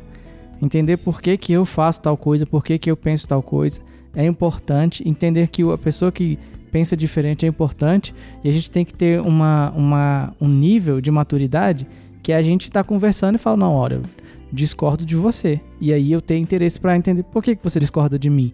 Então, vamos conversar para ver onde a gente pode chegar. E aí essa conversa é boa, mas a gente já encara esse tipo de situação como necessariamente conflitante. Então, às vezes você tem uma, uma atividade que está funcionando na igreja, atividade ela tem já está fundamentada em alguns aspectos e aí as pessoas que cuidam dessa atividade trocam. E aí outras pessoas entram e às vezes a pessoa que entra não quer saber a motivação dessa atividade, não quer saber por quê, como que as coisas chegaram até aqui e querem simplesmente seguir da sua própria cabeça. Isso gera conflito, entre outras coisas, né? Então é importante muito parar, é, pensar no outro ser humano e valorizar o pensamento que ele tem e é, discutir esses pensamentos de forma que a gente consiga chegar num, num, num elemento de alguma coisa que a gente possa fazer para a obra de Deus, não para nossas próprias vontades. Essa é uma pergunta bastante complexa. Quando eu, quando eu escrevi parecia um pouco mais simples, mas olhando agora ela é extremamente complexa. E eu dividiria ela em dois pedaços, basicamente. Acho que nós precisamos entender o que é suportar e o que é essa diferença de pensamento. Pensando um pouco nessa questão do suportar, nós precisamos diferenciar o que, que é, digamos eu, aturar o fato de que alguém pensa diferente. E o que, em certa medida, não é. Não estou aqui colocando sentidos distintos como se um fosse super espiritual e o outro não. São todos válidos nesse caso específico. Mas você pode suportar nesse sentido, de que eu entendo que eu gosto de MPB, o Caio gosta de rock e nós vamos, nesse sentido, nos suportar. Então, eu vou é, é, estar ok com o fato de que existe essa diferença. Mas eu posso também suportar no sentido de dar suporte para essa diferença. Então, às vezes, o Toninho ele pensa de uma forma diferente, inclusive por conta dessas questões ministeriais e organizacionais que nós já comentamos, ele não tem espaço dentro da igreja. Então, posso suportá-lo justamente dando esse suporte para que ele possa se desenvolver nessa área. Seja uma área distinta, como por exemplo o podcast. Então é algo diferente do que geralmente é feito nas igrejas. Então você tem alguém que tem uma ideia nesse sentido, então você dá suporte para aquilo se desenvolver. Tem alguém que quer trabalhar fazendo jogos, você dá o suporte para isso se desenvolver. Ainda que não seja necessariamente a sua área. Mas você entende que existe essa diferença e em alguns aspectos essa diferença ela precisa ser trabalhada, ela precisa ser desenvolvida. Então vou dar suporte para que ele possa se desenvolver. E pensando no terceiro sentido, seria desse amor. O texto correlato a esse de Efésios vai dizer justamente o suportando em amor. Então eu preciso também amar o outro, independente do sentido de que essa diferença vai se estabelecer. Então, se eu tenho uma diferença em relação ao Toninho, e isso tem a ver com a maneira que ele lida com o ministério que ele está liderando, e essa maneira acaba sendo, digamos, agressiva, eu preciso suportá-lo, eu preciso amá-lo, eu preciso trabalhar essa questão com ele em amor. Se essa diferença de pensamento não tem a ver necessariamente com um pecado, digamos assim, ainda assim eu preciso amar e eu preciso saber até que ponto e o como trabalhar isso, como dialogar, como questionar, como que eu vou também entender que aquilo que o outro está falando para mim não necessariamente deve me agredir. Então, suportar no sentido de amar é também entender que o Toninho pensa diferente de mim e ele precisa às vezes colocar a posição dele. Às vezes vai ser importante para mim ouvir a posição do outro. Às vezes, vai ser importante para o outro dizer a sua opinião. Já que muitas vezes nas igrejas nós calamos, nós invisibilizamos pessoas que pensam diferentes em certos aspectos. E às vezes dar voz é também suportar e é também amar. Agora, para finalizar de verdade mesmo minha participação, durante a fala do Caio, é, uma coisa que veio à minha mente foi a seguinte pergunta: por que, que a gente tem tanto medo? Sabe? A gente tem medo de perder algumas coisas, a gente tem medo de se expor, a gente tem medo nos relacionamentos, a gente tem medo de muita coisa. E a palavra fala que o amor lança fora o medo, né? Então, quando a gente se relaciona sem medo, a gente quebra muito desses conflitos porque os conflitos deixam de ser conflitos e passam a ser é, justamente essas diferenças que vão nos completar, né? Que você acabou de falar, João. É, são serão diferenças que vão é, se encaixar como num quebra-cabeça. O quebra-cabeça só é quebra-cabeça porque as peças são diferentes e são difíceis de se encaixar, né?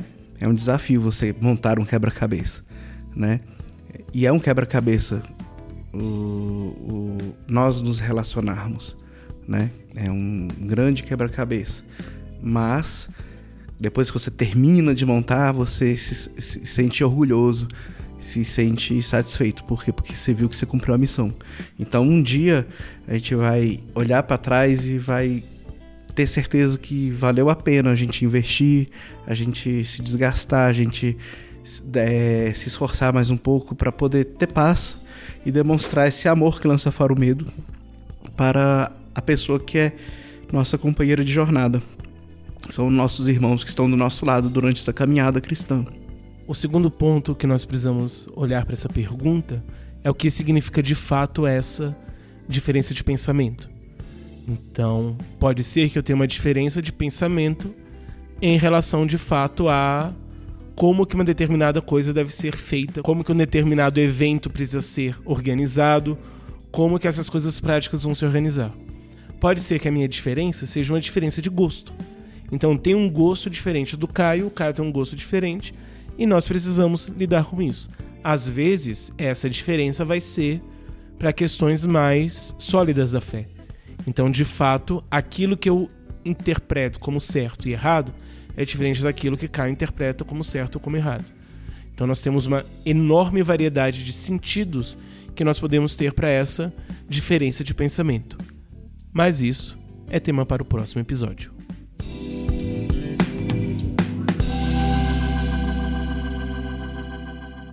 Please listen carefully. Valeu, pessoal. Muito obrigado para você que está aqui até agora. Foi um episódio maravilhoso e eu tenho certeza que edificou a sua vida assim como edificou a nossa. Eu queria agradecer desde já a presença do nosso amigo que já foi radialista, Toninho Marcelo.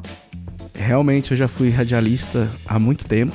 Quando a MPC tinha um programa de rádio é, na 92 FM, e era um programa chamado Virada Radical.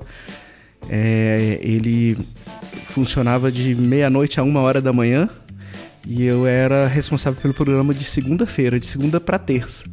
E foi uma experiência assim maravilhosa. Acho que foram quase dois anos é, nesse projeto e foi muito, muito bom. Aprendi muito. E é isso, galera. Valeu mesmo. É uma honra é, ter sido convidado para mais um podcast. Quero agradecer ao Caio, agradecer ao João. Esse projeto tem abençoado muito, muitas vidas, tem edificado bastante e que Deus continue abençoando e prosperando vocês. Então nós somos o podcast Puro e Simples, nosso site principal, podcastpurosimples.com.br. Lá você encontra os episódios, você encontra um texto e se tiver alguma informação extra, a gente coloca também em cada post um link. Você pode nos ouvir também nos agregadores de podcasts, Spotify, iTunes, Deezer e o seu preferido. Você pode conversar e trocar ideia com a gente por meio das nossas redes sociais. Então, no Twitter você encontra a gente por meio da arroba Puro Simplescast. No Twitter você encontra lá, Puro Simplescast. No Instagram, podcast Puro Simples, não tem o Ezinho. Você conversa lá, deixa seu comentário, deixa seu like, deixa sua DM que a gente vai conversar com você. E essencial é você se inscrever no nosso canal do YouTube. Nós precisamos de inscritos para consegui organizar algumas coisas lá, então por favor, é, escreva podcast Puro e Simples no YouTube, assine o nosso canal.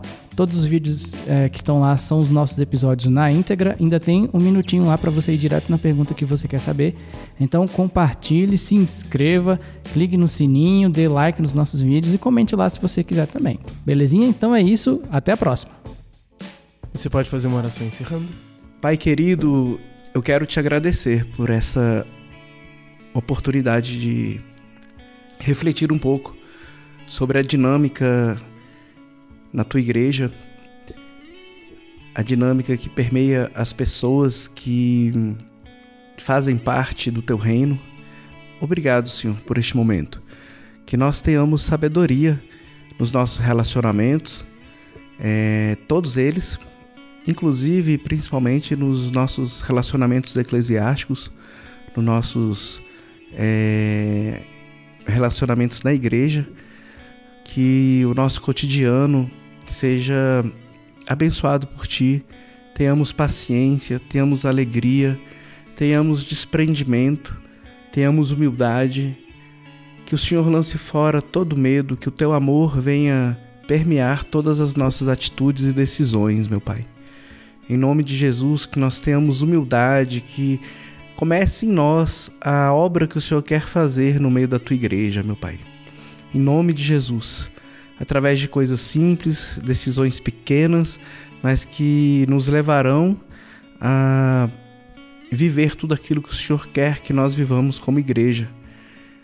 Que em nome de Jesus, é, todas as pessoas que ouvirem esse podcast sejam abençoadas e se sintam desafiadas também a fazerem a diferença, não apenas serem diferentes, mas fazerem a diferença na igreja e em todos os lugares que elas é, se relacionam com pessoas, meu Pai. Em nome de Jesus.